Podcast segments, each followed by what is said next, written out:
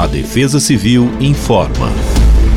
Nesta terça-feira, 20 de fevereiro, o dia deverá amanhecer marcado pela presença de forte nebulosidade em todo o estado de São Paulo, com possibilidade de pancadas de chuva em alguns pontos ainda no período da manhã. No decorrer das horas, a atuação de um sistema meteorológico sobre o oceano deve condicionar a ocorrência de pancadas de chuva generalizadas em todo o estado, principalmente na faixa leste, onde é indicativo para pancadas mais fortes. Essa chuva deverá ser seguida de descargas elétricas e rajadas de ventos. Além disso, os termômetros sobem gradativamente e a sensação de calor e abafado deve predominar.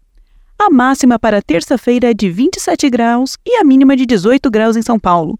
Em Bauru, as temperaturas variam entre 29 e 20 graus.